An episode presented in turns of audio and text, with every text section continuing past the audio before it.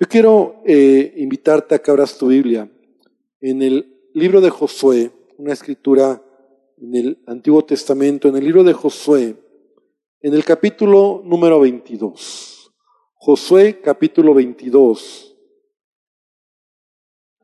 en el versículo 20. Josué capítulo 22, versículo 20. Y voy a leer esta escritura que nos habla de un hombre que a lo mejor tú has escuchado la historia de este personaje del que vamos a tomar una parte de lo que hoy voy a compartir, que se llamaba Acán. Yo no sé si tú has escuchado de este hombre Acán en el Antiguo Testamento, que dice la Biblia, ¿verdad? Que él murió a causa, o, o lo mataron, ¿verdad? Porque murió apedreado, no solamente él, sino su familia, a causa de un pecado que cometió. Entonces Josué 22, 20 dice, no cometió Acán, hijo de Sera, prevaricación en el anatema, y vino ira sobre toda la congregación de Israel, y aquel hombre no pereció solo en su iniquidad. Entonces aquí nosotros encontramos, ¿verdad? Esta declaración de la vida de Acán. Y qué triste que podamos nosotros describir o leer, ¿verdad? Eh, el final de un hombre que murió de esta manera. Murió por haber pecado, por haber desobedecido a Dios. Eh, eh, vamos a ver más adelante algunos aspectos algunos puntos de lo que él hizo, de lo que él cometió. Pero lo primero que quiero decir es cómo un hombre, ¿verdad? Como Acán, ¿verdad? Para él Así termina su historia o así termina su vida. Y si hoy tristemente tenemos que hablar de él, ¿verdad?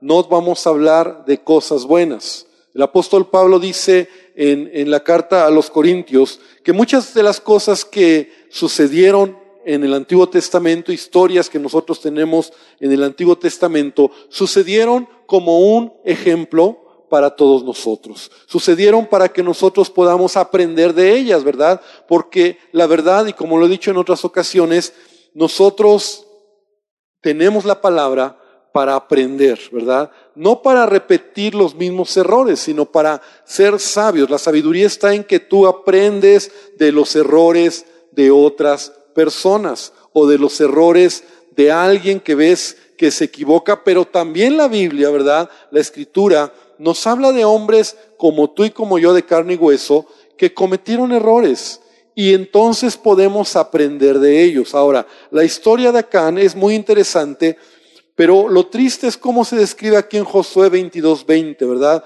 Un hombre que pecó, que prevaricó y que murió, ¿verdad? Ahora, no murió solo, sino que dice, y aquel hombre no pereció solo, en su iniquidad. La Biblia nos dice que no solamente él murió, sino toda su familia, todo su clan, todos los que eh, eran parte de él. Y hay muchas lecciones que podemos nosotros aprender, ¿verdad? Ahora, como lo he dicho, Acán pecó, pecó, cometió un pecado. Y la Biblia dice en Santiago capítulo 4, versículo 17, una descripción de lo que es el pecado.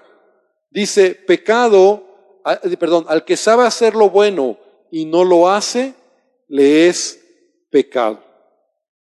Entonces esa es la línea que esta noche quiero compartir. Aquel que sabe hacer lo bueno y no lo hace, le es pecado.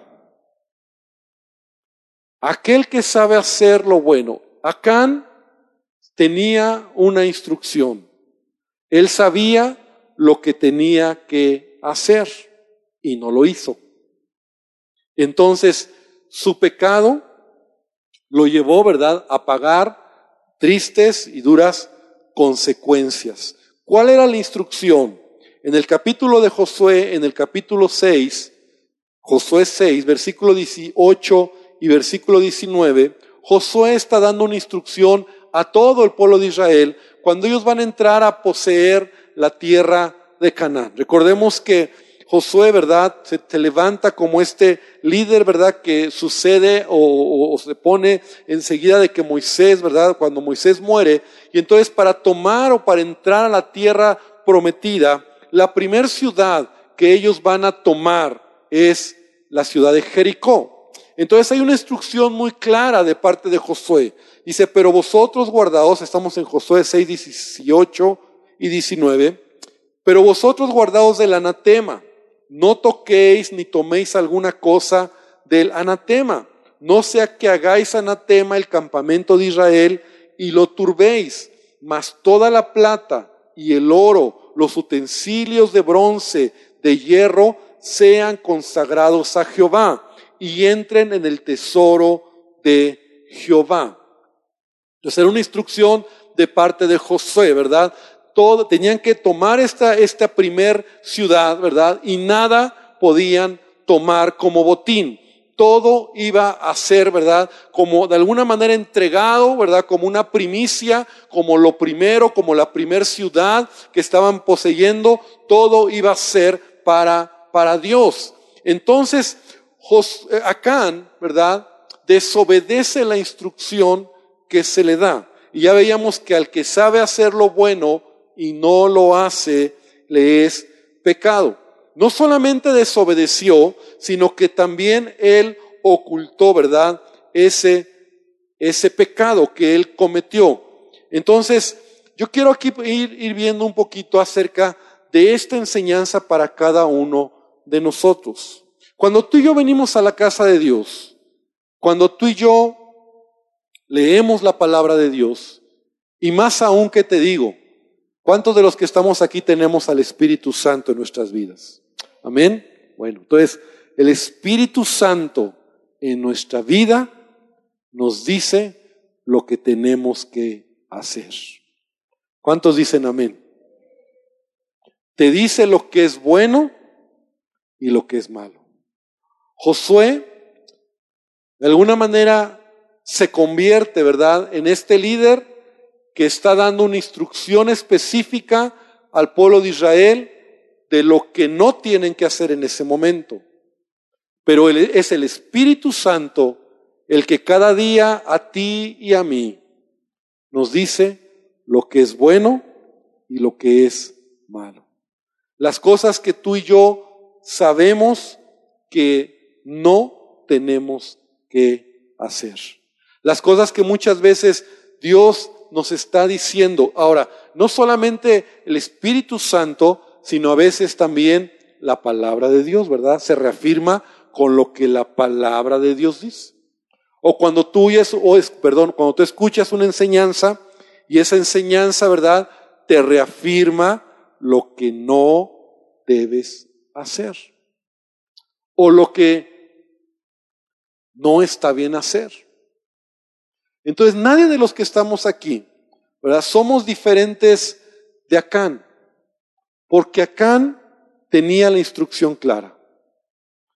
¿Sabes que a veces nosotros como cristianos, yo, le, yo, lo, yo lo digo de esta manera, a veces nosotros eh, abusamos o nos pasamos de, o, pensamos y decimos, ah, es que, es que yo no sabía, ¿no? O sea, estás haciendo algo que a Dios no le agrada, y como que ya es que yo no sabía, o sea, todos sabemos lo que tenemos que hacer y lo que no tenemos que hacer. Amén. La verdad. Ahora tenemos que entender esto porque esto, a veces nosotros creemos que, que como que es que a mí, yo no sabía. Pero sabes, el pecado o la desobediencia, porque es el punto que nosotros vemos en, en Acán, él desobedeció, o sea, su pecado fue sabiendo hacer lo que, sabiendo lo que tenía que hacer, no lo hizo. Entonces fue desobediente. Repite conmigo, desobediencia. Entonces él desobedeció una instrucción. Pero no quedó ahí. No solamente desobedeció, sino que él dice la palabra que él ocultó, ¿verdad? Lo que se robó. Porque, ¿cuál es la historia, verdad? Él, cuando entra como todo eh, el pueblo de Israel a tomar esta ciudad, dice la palabra que él tenía la instrucción, él tenía claro lo que no debía hacer. ¿Y qué hizo? Desobedeció. Entonces dice que por ahí vio de repente unas piezas de plata, vio por ahí un lingote de oro y por ahí vio también un manto precioso, ¿verdad? Y lo tomó y lo guardó, o sea, lo ocultó, de tal manera que él creyó, no solamente desobedeció, sino que él creyó que nadie se iba a dar cuenta. La Biblia dice, ¿verdad? En Proverbios 28, 13, el que encubre sus pecados no prosperará. Y esto quiero que nosotros lo podamos subrayar, ¿verdad? Si tú tienes tu propia Biblia, ¿verdad? Que yo siempre te animo a que tengas tu Biblia personal, no la Biblia de tu mamá o de tu hermano, de tu papá, sino tu Biblia personal. Ahí subraya esa escritura, porque esa escritura es muy importante entender. El que encubre pecados no va a prosperar. El que encubre sus pecados no va a prosperar. ¿Cuántos quieren prosperar? Yo quiero prosperar. De hecho, Josué 1.9 leemos la escritura y siempre decimos amén, ¿verdad? Cuando dice, nunca se apartará de tu boca este libro de la ley, porque entonces harás prosperar tu camino y todo te saldrá bien. Y decimos amén. Yo quiero prosperar. Pero ve lo que dice esta escritura, el que encubre sus pecados. No solamente el que desobedece, sino el que dice, nadie se da cuenta. O el que piensa, al fin y al cabo, no ha pasado nada. No creo que afecte a nadie. El que encubre sus pecados no prosperará. Y, bajo esa premisa o bajo esta escritura, vemos cómo Acán, ¿verdad? Iba caminando, desobedeció y encubrió estos eh, estos elementos o estas cosas que, que él creyó que nadie se iba a dar cuenta.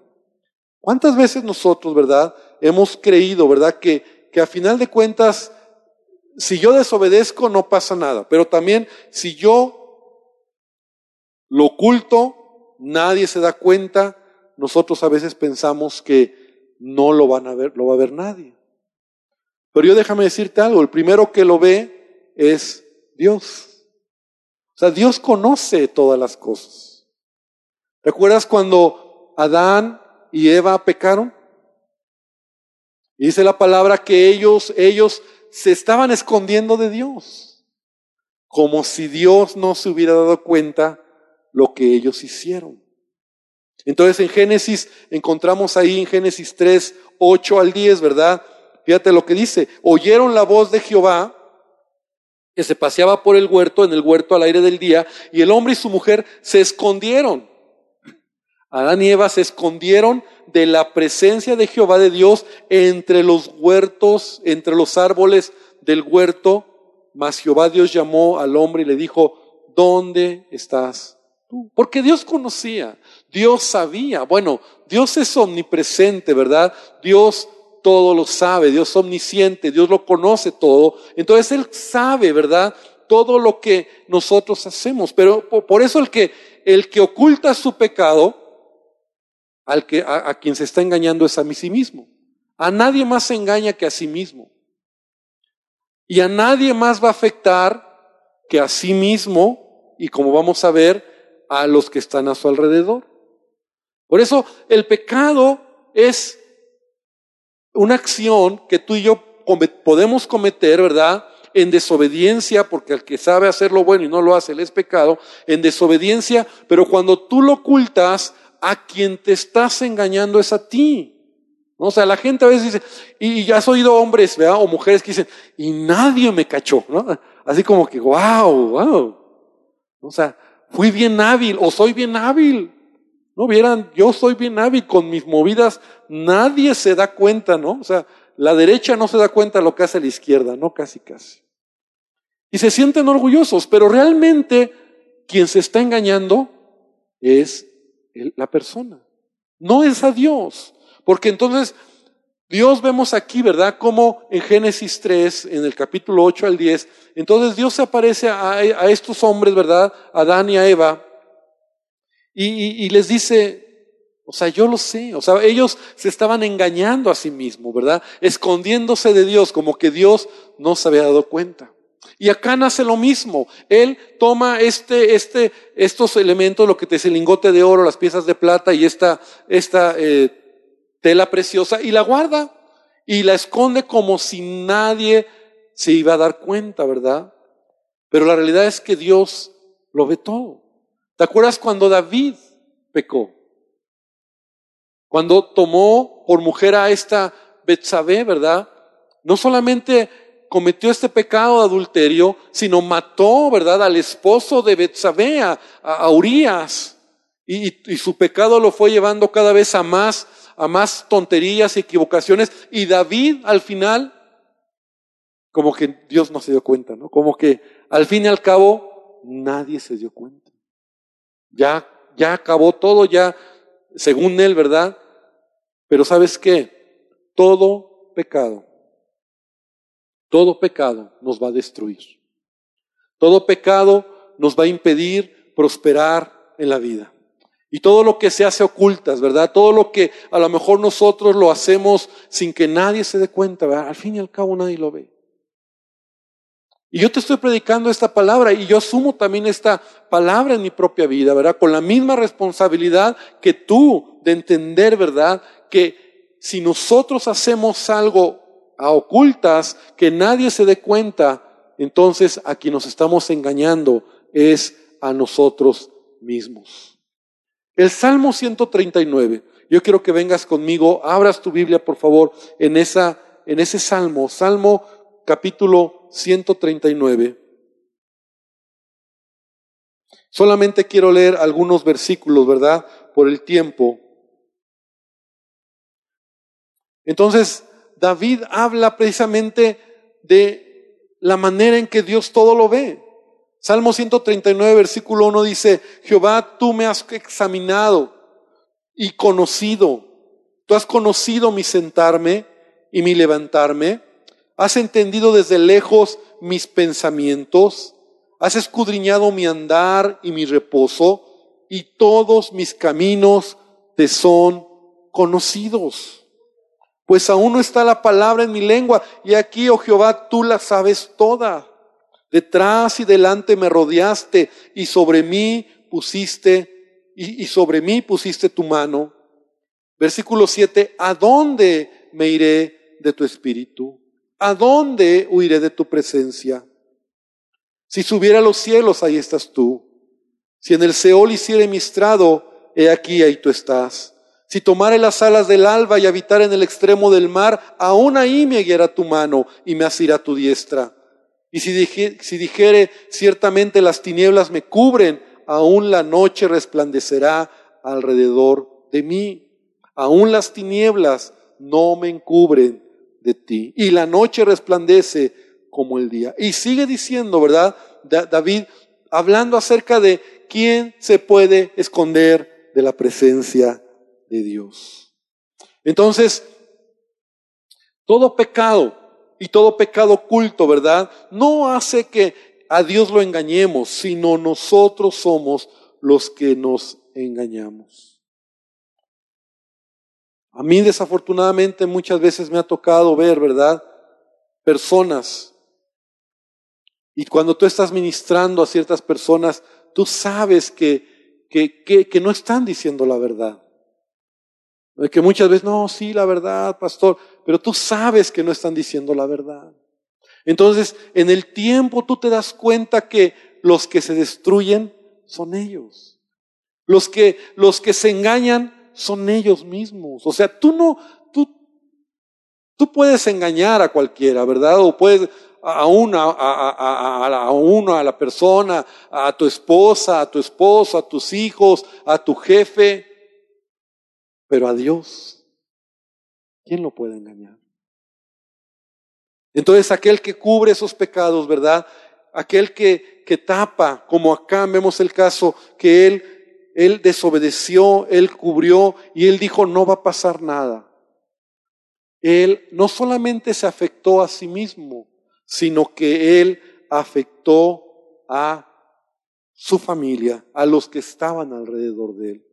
Mira lo que dice la palabra de Dios. Quiero que vengas conmigo a Marcos capítulo 4, versículo 22, hablando acerca de, este asunto, ¿verdad? De, de, guardar, de ocultar cosas que, que creemos, ¿verdad? Que nadie se va a dar cuenta. Dice Jesús, porque no hay nada oculto que no haya de ser manifestado, ni escondido que no haya de salir a la luz. Qué tremendo. Y otra vez te digo, ¿verdad? Subraya ese versículo, es un buen pasaje que nos debería de dar temor, ¿verdad? Porque no hay nada oculto que no haya de ser manifestado, ni nada escondido que no haya salido a la luz. También el apóstol Pablo dice, ¿verdad? En una de, sus cartas, ¿verdad? Algunos pecados, ¿verdad? Permanecen ocultos, pero tarde, temprano, salen a la luz. Entonces, podemos ver cómo acá, ¿verdad?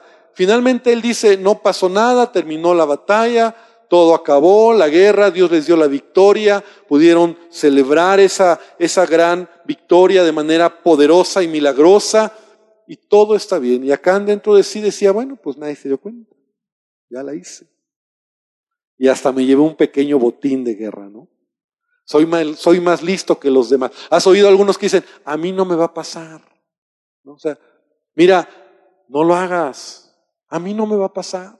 O sea, como diciendo, yo soy diferente, yo soy más listo, yo soy... No, porque toda desobediencia, ¿verdad? Va a traer consecuencias a nuestra vida. Y cuando tú sabes que el Espíritu Santo te habla a tu vida y te dice, eso no está bien. Deja eso. Cambia esa manera de ser. Ya no estés caminando así. Entonces, cuando el Espíritu Santo te está hablando y tú dices, no pasa nada. Señor, no, a mí yo soy diferente, ¿verdad? Tarde o temprano las cosas van a ser, a salir a la luz. ¿Qué sucedió? La Biblia nos dice que entonces Acán, ¿verdad? No, nadie se dio cuenta, pero en la siguiente batalla, cuando el pueblo de Israel sale a pelear por instrucciones de Josué, pierden esa segunda batalla. Y entonces Josué, ¿verdad? De manera eh, sorprendido, viene con Dios y le dice, Señor, pues si tú me dijiste que tú ibas a estar conmigo, me ibas a ayudar, y finalmente Dios le dice, a ver, Josué, el problema está en que alguien de los, los hijos de Israel, alguien de ahí, de los que fueron de los que están contigo ha pecado. Salió a la luz el pecado. Sabes, a veces es tremendo cuando los pecados, ¿verdad?, salen a la luz. Y qué tremendo cuando sucede. Ahora, yo, yo no quiero con esta palabra condenarte, ni, ni vengo aquí para decirte que, que te sientas mal, sino más bien de verdad tener un temor de Dios porque Dios conoce nuestro corazón. Ahora, no podemos decir esta noche, ¿verdad? Que no fallamos a Dios, que no pecamos, que no pecamos, que no ofendemos a Dios. Pero yo lo he dicho muchas veces, hay una gran diferencia entre que tú puedas cometer un pecado a que tú practiques el pecado. Es una gran diferencia. Aquel que practica el pecado, aquel que se complace en el pecado y aquel que está en pecado y todavía lo oculta como que no pasa nada. Hay una gran diferencia, ¿verdad? A cuando tú fallas, te equivocas, pecas, pero vienes delante de Dios a pedir perdón y también eres transparente. Y también puedes decir la verdad, yo fallé. Hay una gran diferencia. Y en el caso de Acán vemos un hombre no arrepentido, vemos un hombre que no toma una actitud de cambio, ¿verdad? Sino que no dijo nada. Entonces Dios lo tiene que sacar a la luz. Y entonces Dios le llama a Josué y le dice, mira, te voy a decir cómo tienes que hacerle. Y finalmente sale. que el que es responsable de, este, de esta ofensa, de este pecado, es Acán y es exhibido. Y yo te decía hace unos minutos, qué triste, ¿verdad? Cuando el pecado es exhibido, O sea, entonces eres exhibido por tu pecado, por tu desobediencia. Y yo pensé que no, pues resulta que no parecía lo que eras, ¿no? Y te saca, te sale a la luz. Y eso es doloroso, eso es triste, eso es fuerte, ¿verdad? Y a mí muchas veces como pastor me duele cuando hay situaciones así, ¿no? Donde sale a la luz, Señor, ¿por qué lo sacaste a la luz? Pero es Dios tratando con el corazón del hombre. Entonces dice en Josué 7, ven conmigo Josué capítulo 7, versículo 19 y versículo 20.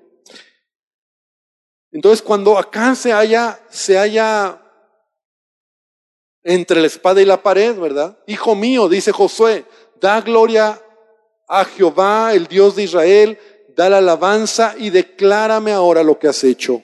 No me lo encubras, porque hasta ahí Acán lo había encubierto. Porque hasta ahí Acán lo había, nadie se da cuenta, todo está bien, no pasa nada. Y Acán respondió a Josué diciendo, verdaderamente yo he pecado contra Jehová, el Dios de Israel, y así y así he hecho. O sea, finalmente Acán fue expuesto, fue avergonzado por su pecado, ¿verdad? Y tuvo que, pues, ya que queda. A ver, dime qué pasó. Entonces ya dice, bueno, pues la verdad sí. La verdad es que sí la regué. Pues sí, la verdad es que sí robé. Y me quedé con eso. La verdad es que sí lo hice. Pero sabes que tristemente la historia de Acán, y por eso empecé diciendo, acaba mal, acaba triste, acaba porque no hay una oportunidad para él. Tal vez él se arrepintió y aunque él aquí dice pecado contra Jehová, él mismo lo dice, ¿verdad? Pero verdaderamente Dios conoce el corazón y tuvo que pagar las consecuencias de su pecado. Dice la palabra que entonces Acán murió, ¿verdad? Apedreado. No solo él, sino toda su familia murió, porque a causa de él el pueblo de Israel fue afectado, toda la nación de Israel fue afectada. Entonces yo quiero que nosotros podamos entender esta noche, ¿verdad? Que Dios quiere que tú y yo podamos crecer en nuestra vida como cristianos, madurar en nuestra vida como cristianos. Dice la palabra de Dios que sin santidad nadie verá al Señor. Y, y, se trata de tener comunión con Él, porque en la medida en que tú tienes una comunión con Dios y tú decides obedecer al Espíritu Santo, ¿verdad? Y tú decides ser obediente a lo que la palabra de Dios dice, en lo que Él trae a tu vida, entonces tú puedes caminar haciendo su voluntad. Te decía hace unos momentos, no significa que nunca vas a pecar. Significa que tú debes de, de, revisar tu corazón, ¿verdad? De tu vida. Dice el apóstol Pablo en Colosenses, ven conmigo esta escritura, Colosenses capítulo 3, versículo 5. Dice de la siguiente manera,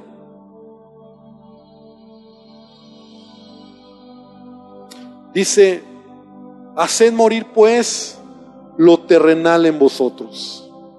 Fornicación, impureza, pasiones desordenadas, malos deseos y avaricia, que es idolatría, cosas por las cuales la ira de Dios viene sobre qué? Sobre los hijos de qué? De desobediencia. Ya vimos que la desobediencia de Acán lo llevó a esto. Porque pecado es aquel que sabe hacer lo bueno y no lo hace.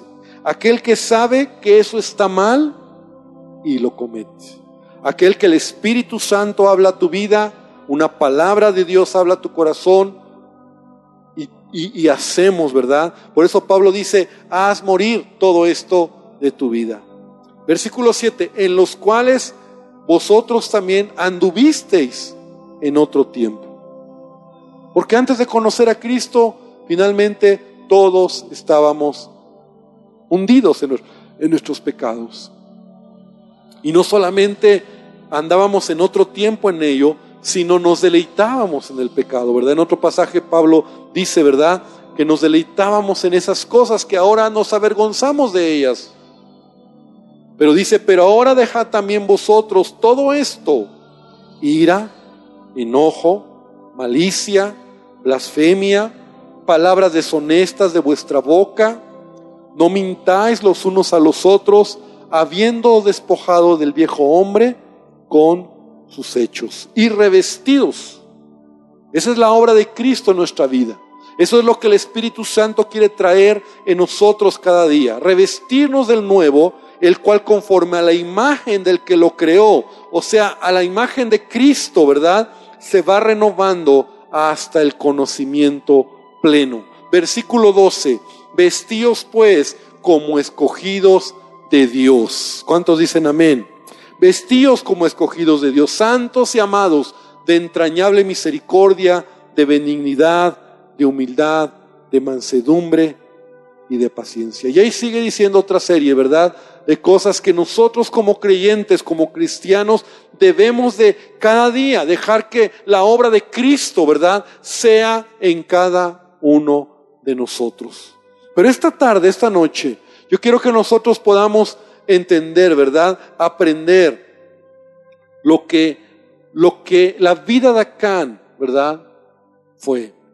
Finalmente Acán no pudo mirar con sus ojos, o más bien con sus ojos naturales, ¿verdad? Le atrajeron las cosas que tuvo delante de él. Es decir, este oro, este lingote de oro, estas piezas de plata, ¿verdad? Este manto babilónico, todo esto que él tomó, que él codició. Josué 7:21 dice que él vio, dice que Acán dijo, vi entre los despojos, esto que acabo de mencionar, un, manto babilónico, 200 ciclos de plata, un lingote de oro, lo cual codicié y tomé. O sea, sus ojos, ¿verdad? Lo que, lo que puso delante de él o lo que vio delante de él con sus ojos entró, lo codició, ¿verdad? Y la palabra de Dios nos enseña que tú y yo debemos de poner nuestra mirada en las cosas de arriba. Porque a veces cuando tenemos mucho nuestra mirada en las cosas de este mundo, las cosas de esta tierra, ¿verdad?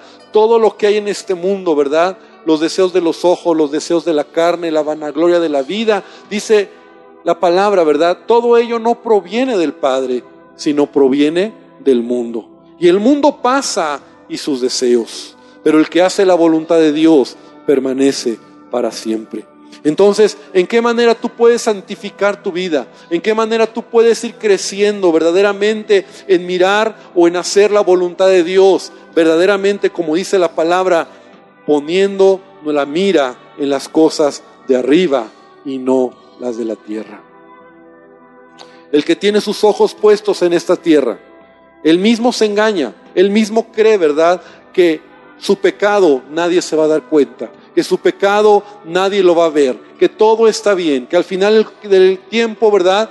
Él es más listo que los demás. Pero ya hemos hablado que todo esto es una falacia, es una mentira y que el único que se engaña es el que está cometiendo ese pecado. Y esta noche yo quiero que nosotros podamos realmente venir delante del Señor. Aprendemos de un hombre que terminó sus años no bien acabó avergonzado, acabó expuesto y acabó apedreado. No solo él, su familia, sus hijos y todas sus generaciones ahí terminaron por causa del pecado de Acán. Porque la Biblia dice que la paga del pecado es muerte. Entonces el pecado trae muerte a nuestra vida, destruye nuestra vida.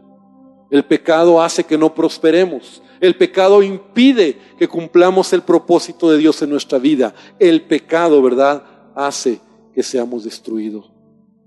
Por eso la palabra de Dios dice, no os engañéis, Dios no puede ser burlado. Y yo quiero invitarte entonces esta noche, podamos inclinar nuestra cabeza y podamos reflexionar en nuestra vida. Y como te decía hace unos minutos, esta palabra pretende más que condenarte, realmente hacerte ver que el principio de la sabiduría es el temor al Señor. Que el principio de una vida cristiana madura es cuando verdaderamente tú entiendes que tenemos que caminar agradándole a Él.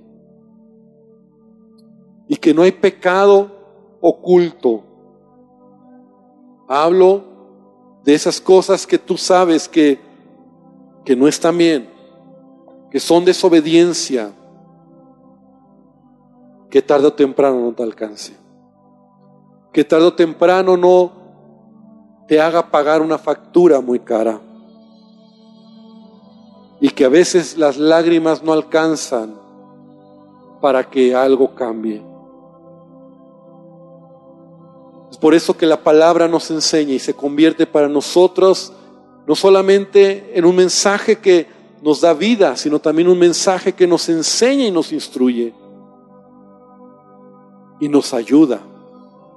Y Padre, esta noche venimos delante de ti. Yo soy el primero, Dios, que estoy aquí con temor, con temblor, reconociendo que Dios Tú no puedes ser burlado. Todo lo que sembremos en la vida lo vamos a cosechar. Y que Dios, tú conoces nuestro corazón.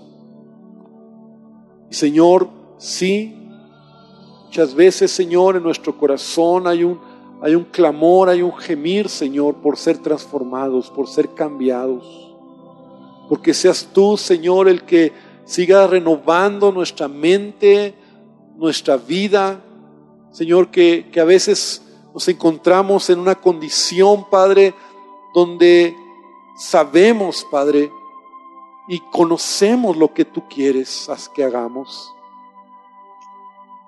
Pero Señor, ayúdanos, Señor. Ayúdanos a revestirnos de ti cada día, a ser llenos de tu presencia a que seas tú en nosotros, Señor. Que no haya nadie en este lugar y aun si hubiera alguien que esta palabra habla tu vida, hoy ven al Señor y dile, Señor, cambia mi vida, perdóname. Acuérdate que arrepentimiento es cambiar de rumbo. Es dejar aquello que sabes que no está bien. Es cambiar tu mente y pensar, no pensar o no creer que que, nadie lo va a ver. Porque tarde o temprano las cosas saldrán a la luz. Pero Señor, deseamos ser cambiados por ti. Puedes decirle a Jesús esta noche conmigo, Señor Jesús, cambia mi vida. Señor Jesús, tú conoces mi corazón. ¿A dónde me puedo esconder, Dios? Puedo esconderme a mi padre, a mi madre, a mis hermanos, a mi jefe, a mi pastor, a mi esposa, a mi esposo, pero a ti, tú lo ves todo, lo más secreto y lo más privado.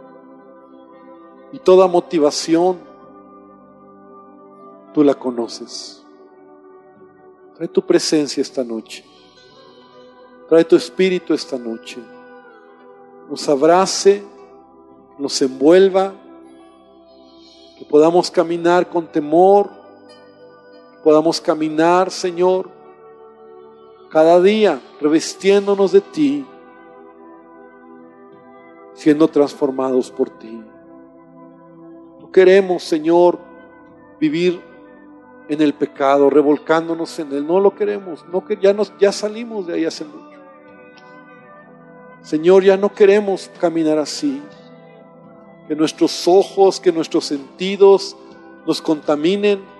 Queremos, Señor, agradarte a ti. Dile al Señor esta tarde que Él transforme tu vida. Dile a Él que Él ponga su espíritu sobre ti. Dile a Él que su presencia esta noche llene tu vida. Dile a Él que Él traiga sobre tu vida su abrazo. Gracias te damos, Señor. Dile a Jesús, y si hoy vienes por primera vez y tal vez tú nunca has reconocido a Jesucristo en tu corazón, hoy es un buen momento que hoy le digas a Jesús, Señor Jesús, necesito de ti. Señor, necesito de ti. Dile a Él con tus palabras, entra a mi vida, perdóname por todo pecado. Y Señor, ahora te pedimos que tú nos sigas bendiciendo, que nos lleves con bien a nuestros hogares, que tu paz, que tu gracia sea sobre cada uno de nosotros, Señor. Guarda nuestro regreso a casa y Señor, que de verdad si hay alguien que tiene que hacer ajustes en su vida, los haga, Padre, porque tu presencia está con nosotros, Señor. Porque pecado, Señor, es aquel que sabe hacer lo bueno y no lo hace. Que hagamos lo que tú quieres, lo que tú pides y lo que tú esperas de nosotros, Señor. Y danos la fuerza. En el nombre de Jesús, Padre. Amén y amén, Señor. Gloria al Señor. Amén. Gloria a Dios, hermanos. Da un aplauso a nuestro Dios y lleva esta palabra en tu corazón. Y si hay alguien que esta noche nos está visitando por primera vez y ha reconocido a Jesucristo en tu corazón por primera vez, quisiéramos conocerte, regalarte algo. Y en la parte de atrás, en la salida, tenemos a nuestros hermanos con este letrero que dice atención a nuevos. Si se pueden acercar a ellos, también les recuerdo, si quieres alguna invitación, tenemos invitaciones en la parte de atrás para que te puedas llevar para este domingo. Y recuerda este sábado la capacitación, 9 de la mañana, y el domingo nuestra celebración, ¿verdad? En las tres reuniones para compartir el Evangelio. Saluda a alguien, bendice a alguien, estamos despedidos, que el Señor te bendiga.